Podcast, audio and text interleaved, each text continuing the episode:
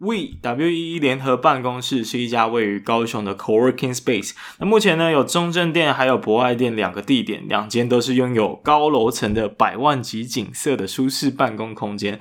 所以，如果你是想要寻找体面或者是舒适办公座位的小公司或艺人公司，你都可以在网络上搜寻 W E E We 联合办公室。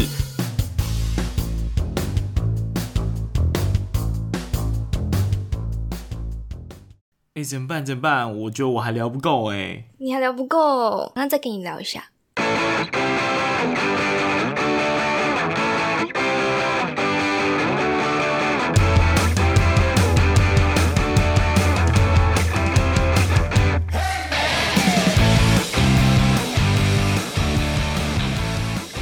好，这一集哎，要先介绍一下。大家好，我是威廉。哎，这这是什么跟之前不一样啊？阿放哎，哦，我是你的主持人威廉。对，我是 Irene。呃，好，OK，这一集呢要讲的是我一直在到处宣传的东西。那今天这个主题叫做失败的效率。那失败为什么要很有效率呢？啊，这个是一个很听起来很吊诡的事情，但是我等一下会讲。然后顺便来讲一下我从创业这个。的经验里面学到了一些人生的哲学。那之前我有在某一场分享里面，呃，就是中山大学的教授，其实我的学姐，然后她有找我去分享这一块。那我觉得后来又再重新浓缩一下，我觉得还不错，可以跟大家分享。那一开始呢，就来跟大家有点讲故事的模式哦，希望 Irene 不要觉得太太那个，因为我应该没有跟你讲过这些故事哦。不会啊，我就是很爱听故事的人。OK，这也是一个。不错的搭配吧？不错的搭配，可以，可以，可以。那我先来讲一下，我发现我很有创业的精神是为什么？嗯，哎、欸，其实这是有一些故事的来源的。从国小的时候，太早了吧？哎、欸，这我都后来才才想到说，哎、欸，原来这个叫做做生意啊。就是小时候，因为我妈好像不知道这一段。而且我是用我姐的东西，所以她好像也不知道这一段。就我们小时候不是会有一个贴纸嘛，然后要贴在黑板上，然后你可以小组分数，有没有？嗯，可以去，比如说今天加一分，然后就贴一个、嗯、那个贴纸。我后来就想说，我自己印，然后自己印，自己印，就网络上下载图片，然后印下来。嘿，然后我就再用我姐的护背机，因为她那时候是刚进老师。然后他们学校用到，所以我就跟他说：“我可以用这个护背机吗？”然后当然就说：“好，你可以用啊。”然后我就跟他学怎么用，之后就国小就小一、小二吧。然后我就把那些护背剪好，变成贴纸，不是贴纸啊，它就是一个诶被护背过的图案而已。嗯，嗯，纸片。然后一开始我就在班上想说：“诶，大家想不想要？想不想要这个东西？”然后那是什么图案？为什么大家会？神奇宝贝，难怪，就大家会想要，对啊，大家会想要，争锋，就是跟我要，能不能够再做多一点？然后我就说好啊，然后我就跟他们说，那一人给我二十块好了，就一张纸片互背过，然后这么小。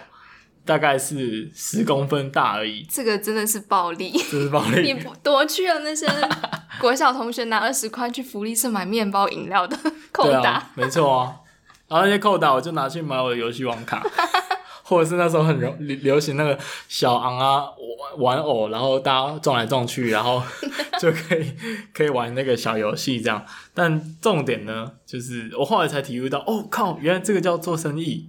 你什么时候发现？大学，我才发现的。嗯、然后，因为那时候又紧接着发现另外一件事情，因为我国中的时候也发生过类似的事件。那时候是在玩《风之谷》，然后后来我就越来越觉得这个游戏好玩的地方在别的地方，在市场，因为《风之谷》有个露天市集，嗯，然后大家会买点数，然后去买那个可以摆摊的功能，然后就把自己的道具拿来卖。然后我后来就很无聊，就上面看，那时候有一个道具卷轴，那个卷轴是我可以负担的那个成本算比较中阶的。哦，假设我的资产有一百万，那一张卷轴大概十万，所以我可以买个十张来来转卖。然后那时候我就是一开始觉得哎、欸、还蛮好玩的，可以去看人家卖这个卷轴，所以我就买了几个，然后我就开始用文字喊说，哎、有谁要来跟我买？然后那里会有很多路人嘛，然后我就 开始慢慢哎、欸、觉得这个可以赚价差哎、欸，所以我可以去买十万，可是我可以透过我一直喊，想办法卖到十五万。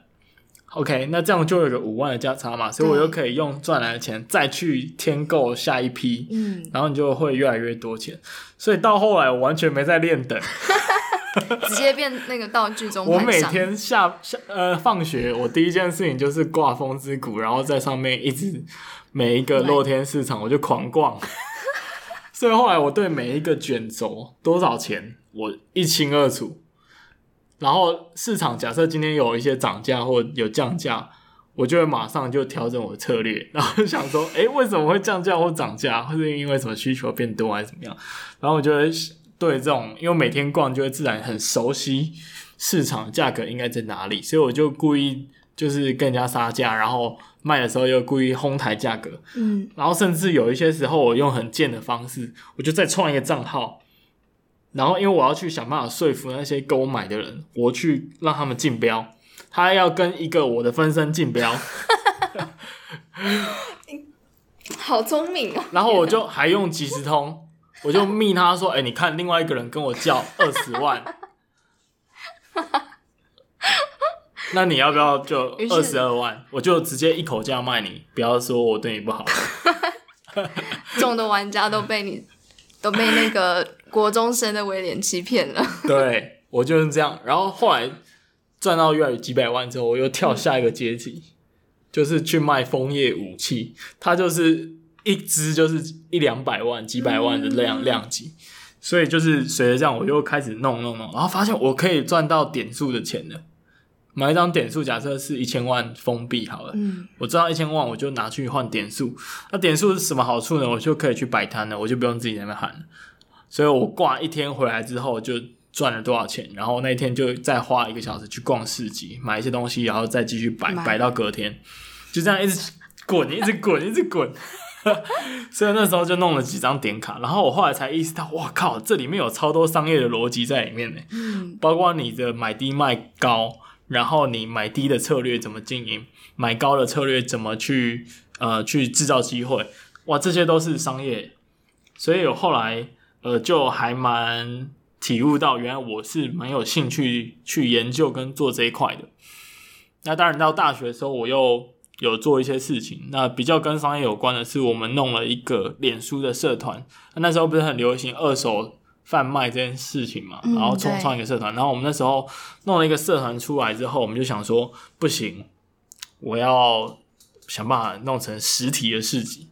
所以。为什么你会觉得要变成哦？因为那时候快毕业了，就会想说，我毕业以前要把这些东西变成一个呃很很有实体的象征意义的东西。嗯，所以我们就弄了一个超大的校园市集，结合那时候的其他活动。所以我们其实不属于任何一个校校级的单位、合法单位，但是我们就想办法弄了很多的资源跟合作，然后呃，变成说。在那个时候啦，其实我毕业后三四年内都还是有这个市集。那其实起点就是因为我们那时候从 Facebook 这个社团衍生出来的。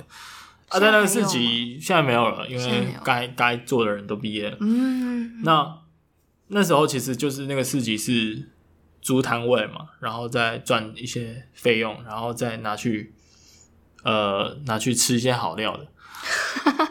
哎、欸，那时候算是一个启蒙哎、欸，就是我开始意识到，因为我刚说大学开始意识到嘛，把我前面的经验，我才知道说，OK，商业是这样子运作的，所以我才会开始去思考我要不要变成后来我去读 MBA，嗯，这都是因为这样子，嗯，所以刚刚讲的其实是一些创业精神的累积跟怎么开始的，啊，当然包括在我研究所的时候，我们也弄了全校性的这个创业的社团。啊，也有很多的校友的支持等等，那这都是比较后面，包括我后来创业的经历。但从这个整个过程，我先不讲我们那时候做了什么东西，然后学到了什么事情。呃，应该说，我先不讲我那时候做了什么东西，我们可能有机会再来细讲，因为太多了。嗯，可能这集会很长。但就讲一下我从这个创业的路上学到了什么。其实它跟企业管理有一个非常大的不同，有好几个非常大的不同，但基本上的逻辑就是创业是一个不断 try and error 的过程。嗯，但是企业管理其实没有这种尝试的机会，基本上你就是会定一些 KPI，然后你去 follow，、嗯、所以呃，然后再检视成效之类的。没错，嗯，所以企业经理人跟创业家两个身份，完全思考的方式跟逻辑、节奏、哲学、法则完全不一样。呃，所以为什么我觉得气管在学的东西对于创业好像没什么帮助，就是因为这样。啊、真的、哦？我我觉得完全没帮助，而且太浅。啊，呃，之之后有机会再来讲嘛，嗯、就是因为我觉得气管学的东西都是软实力，那软实力的话，其实就是很难在课堂中的学习能够得到。基本上都是就个人的努力，或者是一些社团外的经验，嗯、或者是你在系上啊，或者是一些课外活动的表现，去慢慢累积所谓的软实力。那这也是造就为什么大家会觉得，哎、欸，这种商学院的学生好像就不学无术，哎，就是他们学的东西好像没办法派上用场，就是因为我觉得不够具体，哎，因为可能就真的是因为软实力的关系。对，那软实力有一个坏处，就是你今天就算不学好。其实对你的课业成绩没有太大的直接影响，嗯，这是它的坏处。但是比如说工科就很简单了，工科就是把书念好去考试，你就会得到一个好成绩。你就算软实力零分，你还是可以用优异的成绩毕业啊。对，这就是为什么工科的人大部分出路都还不错，因为商学院的人通常。他们很容易可以在课内里面过关，他就忽略到他应该要花更多的时间去课外去具备一些软实力，他在商学院的价值才可以体现出来。那这个就我觉得之后再聊好了。那延续到刚刚我在创业学到的东西是什么呢？呃，我觉得有几个非常重要的过程，比如说第一个，创业是一个不断 try error 的过程。那在创业里面，我们会叫它 pivot，p i v o t，它就是一个呃。转换或者是一个扭点，一个转换点的英文的形容词，呃，一个名词这样。那呃，举个例子好了，这时候也要讲一个故事了。呃，就是我们举 Flickr 这一个软体，他们成功的故事。其实 Flickr 它其实是做一个游戏的平台，有点像 Stream。我们现在如果有在玩游戏，就会知道 Stream，它是最大的。游戏商都会在那边上架他们的游戏。那呃，Flickr 它原本是做这样子的功能，可是他发现他最后很受欢迎的功能其实是这些实况主或者是这些游戏的厂商或者玩家他们彼此分享照片的那个功能，大家很喜欢，所以他就把照片的功能拿出来变成他们现在主要的服务。所以 Flickr 是现在全世界最大摄影的。玩家他们在上传照片，然后他们 demo 那 demo 放照片的地方。那所以，呃，像 Twitter 其实也是，Twitter 它其实一开始也是做别的事情，那只是他发现他们企业内部的通讯或者他们这样贴文的方式，大家很受欢迎，所以他把它拿来当他主要的商业运行的题目。所以其实很多的呃创业的题目都是不断的去转换的。所以，其实为什么我会觉得开始做、一直做很重要，就是延续到我们两集前在讨论的。因为其实你现在能想到的东西都很浅，都不是你真正能够成功的那个点。因为你如果现在能想到，全世界一定超多人跟你一样，同时都想到了这件事情，那这件事情是不是就是很简单？如果你没有开始做，然后不断的去 try and error，你最后拿到了一个 A、B、C、D、E 的 E 的结果的话。你只想到 A，你就觉得哦，干，大大家都都都靠这个就可以发财了，嗯、那那这不是很不符合逻辑的吗？你现在都能想到，大家都能想到，那这个这个点子怎么会赚钱呢？这个点子怎么会成功呢？你一定是你开始做，然后你发现，哎，不对，A 不对，应该是 B 才对，B 又失败了，然后你 C 才对，然后最后最后你可能失败了五次，最后找到哦，原来 E 才是这个模式可以成功的路径。但是这些东西要你开始做，你才会有。知道一才是赚钱的这个点子的可能性。如果你不开始做的话，你就一直想想象中觉得 OK，我就是要来卖这个，我 Podcast 就是应该是一直讲，然后靠业配就能赚钱，这应该是我现在能够赚钱的方式。但其实你可能做到最后发现不是，你可能是你讲的一个概念出书，那个才是你赚钱的方式，或者是其他的。嗯嗯、所以，但你这些东西你不做，你根本就没有办法有机会找到。所以这就是为什么我们必须要不断的去转换，不断的去尝试，然后去去去转换你的呃点子，然后从里面再去激荡出其他的想法。这是创业我学到的第一件事情。好，那创业我学到的第二件事情呢，就是。创业其实很简单的，呃，逻辑就是我们要去解决一个问题。好，只要我们能解决一个问题的话，呃，需要解决这个问题的人就会付钱来让我们去，呃，能够继续的生存下去。嗯，好啊，举举例好了，社会企业基本上我们就是解决了一个社会的问题，所以这社会问题的受益者他能够付钱让我们继续去解决这个问题。OK，所以我们做任何的题目，我们都要去想，我现在做的事情，我现在提出的方案是要试图去解决一个什么问题。所以很多人都会去想说，OK，我现在遇到一个问题，我如果可以把它解决，我可能就可以是一个创业的题目。但是很多人倒果为因的，我应该要去想一个东西，然后这个东西可以去帮人家解决什么问题。那如果你是这样切入的话，其实就有点奇怪了。所以应该是要先发现问题。对，你的生活有没有什么困扰的点？嗯那个问题，如果你能解决，大家都解决不了，那你就红了。我们举一个故事，嗯、我们要是进入讲故事的模式。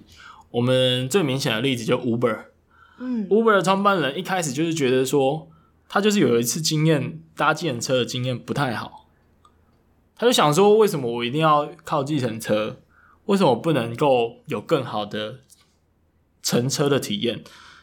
所以他要解决的问题就是说，我从 A 点到 B 点，我这个过程能够很顺畅，能够透明度很高，然后能够筛选到好的司机，来满足他这个呃乘客的体验不好的这个问题。嗯，好，那举 Airbnb 另外一个故事，这个故事可能很多人听过，他们其实是设计师来着，然后呃，他们就设计师，我们知道设计师都很穷嘛。可能年轻的时候比较穷，然后他们就是房子也是嗯很大的一个问题，房租的问题，所以他们就有一次就想说，OK，很多人都会来到他们的镇上去参加某一个设计年会，那镇上所有的旅馆要么就太贵，哦，要么就是已经住满了，所以他就想说，好，那我就去找几个呃很像床的东西，然后开放给大家住。没想到，就真的有人付钱来用比较低的价格去住他们的那个临时弄出来的一个房间。房间，所以他就解决了这样子的问题。所以为什么叫 Airbnb？我们 B&B 就是 breakfast and bed 嘛，啊，或者是 bed and breakfast。那 Air 就是因为他们是用 air bed，air bed and break breakfast。air bed 就是气垫床，他们就是搞一个很很烂的东西，然后让大家来住，但发现他解决这个问题。所以他就是因为这样子，才慢慢变成他现在值的一个很庞大的独角兽企业。所以这是我学到的第二个问题，就是创业就是要解决问题。所以你应该是有什么问题要解决，你才会去呃呃，应该说有什么问题解决的很好，你想到了一个方式可以解决大家的问题，那你就有机会从这个点去产生一些商业的价值出来。好，那第三个。第三个我学到的东西就是每次要呃每次要跨出一小步，呃，其实就是我们一直在强调 MVP 的概念，再讲一次啊，Minimum Viable Product。那这个概念呢，呃，也是创业一定要具备的一个想法。你不能想说我做的尽善尽美，然后我再来开始，或者是我这个网站先把它做到一百分，哦。什么设计、什么背书，我全部都要弄到，我才 launch 出来给大家知道。但其实这是违反创业的逻辑的。你应该是要每处跨出一小步。那讲个例子好了，杰克邦，大家有听过这个这个题目吗？没有。它是一个 媒和呃做清洁工作的阿姨，嗯，跟有需求的人的一个平台，嗯。就是你可以在上面请人家来打扫，打扫，嗯嗯嗯。但是当然，这个有一个很重要的问题，就是打扫的阿姨他们可能很难去接受用这样的方式去预定，但他们做得很好，所以他们解决了这个问题，所以他们赚到钱了。那我想要讲的是，他的创办人在某一次分享里面，我在听的时候听到一个很大的重点，他们会要求他的技术团队每一个礼拜他们会改一些东西，但是如果他改的这个东西一个礼拜做不完，那他就会阻止他的技术团队或技或者工程师去继续去修改这些东西。什么意思呢？就是你改的东西太大了，嗯，每次跨出一小步，你不应该要改一个一个礼拜做不完的改善。所以他们就选择不改善这个东西吗？还是说他再把它细分成，他就把它更小幅度的改善？对，也就是说，他就会要求他的工程师们，你可以改，但是你的我们改的 bug，我们不要超过一个礼拜啊，因为这样表示那个改动的幅度太大了。嗯、那呼应到我们刚刚讲的，其实就是改的太多的时候，我们其实也没办法想象改完到底是好是坏。那你改完不就花一堆时间，然后改一个没用的东西，那不就是很很浪费时间吗？嗯，我们假设创业是一个需要敏捷开发，需要很快的去完成很多事情的的战斗单位，那你这样不就是浪费时间吗？OK，那再举一个例子好了，呃，回到 MVP 的精神实践，早餐吃麦片，这也是他们分享过的。他一开始为什么会选早餐吃麦片这个题目？呃，应该说他怎么开始做这件事情？他其实就是去 Costco 买很多麦片啊，国外的麦片嘛，进口的。嗯，对。买完之后，然后再放到网上卖，转卖吗？转卖，原价卖。但是原价卖，如果你卖得出去，表示就有这个市场。嗯。他是先测试了这件事情之后，他用一个超烂的方式测试，我们不得不承认这个方式超烂。但是他测试成功了，因为他知道他以后批发一定会低于他现在的售价。对，所以他如果能够用原价卖出去，表示这个生意是可以做的。所以他就试了一次就成主顾了。嗯、那当然成功了，就开始往后续，嗯、他就确定说：“OK，我可以开始跟批发商去谈，我可以开始把我的网站建好，我可以开始去卖一个真实的东西。”那其实，在电商界很常流行那种转单的东西，就是我先去卖别人的，再卖的东西。然后我再来真的来跟供应商谈，嗯，对，或者是说，很多人就是堆一个空壳子，我卖一个我其实没货的东西，但我只是要测试能不能卖，然后我上面就挂缺货中，但我就可以看很多人对这个有兴趣，哦、或者他预购了，好聪明哦，我就能确定说，需求对，那这件事情你可以用很科学的方式去实践，嗯，比如说我们用 A/B test 的方式，我们去。我们去下广告，我们下一千块，然后看有多少人下单，那我就可以去预测说，OK，这个东西未来我大概的呃投入跟营收的比例大概结构是长怎么样？这就是呃很多创业家会会实践的一些一些过程跟公式。嗯，好，这是我在创业里面学到的第三件事情，就是每次跨出一小步，然后我们尽量用 MVP 的精神来去开发或者是去发现我们的商业 idea。那从上述四点呢，我就想到了第四个延伸出来，我今天要谈的最大的重点就是失败的效率。OK，举个例子哈，呃，送餐平台，这是一个大家都轻而易举可以想到的东西。那这个东西基本上每一年每一间学校啊创业竞赛都会出现这个题目啊，所以有这么常见。对，因为太好想到了，嗯、大家想到说，OK，要共享嘛，就这个就是真的就是一个，它就是一个每个人都可以想得到的，每个人都可以想到的问题。所以，呃，回到刚刚那个点好了，嗯、你可以从这个点发现，idea 本身没有价值。哦，很多人就会觉得说，哎，靠，你不要干，你不要偷我的 idea 哦，干我，你不要在那边，我不要跟你讲哦，因为这个价，这个 idea，这个点子超值钱，但这些都是 bullshit。因为你没有做，那些都是不值钱的。嗯，因为你想到这个 idea，大概全世界有大概七百万个人跟你想到一样的事情，但是你只要有做，你就跟那其他六六百九十九万人不一样，因为你一定最后做出来的东西跟你现在想的东西一定不一样。我相信 Foodpanda 跟什么 Uber Eats 那那个点子已经千百万个人想过了啊。就刚我讲的嘛，每个学生都在想说创业比赛，我就拿送外送平台，因为每个学生其实很容易想到，因为他每天都要吃东西，对啊，这个就是一个很现实的东西。那好，就回到为什么要讲失败的效率。假设你今天这个这么容易想到的点子，其实要失败一百次，你才能够找到最成功的那个路径。这时候比赛的关键在于你可不可以很快的把失败一百次的路径都走过一次。所以很多事情啊，再加上我们其实现在是一个越来越复杂的时代，嗯，不管是你的个人职涯选择，你会发现你现在工作的形态越来越多，甚至有什么远距工作都出来了，有什么自由接案都出来了，是不是越来越复杂？那当然，商业的世界里面也是一样，很多的东西 idea，其实我根本就从来没有想过可以这样做。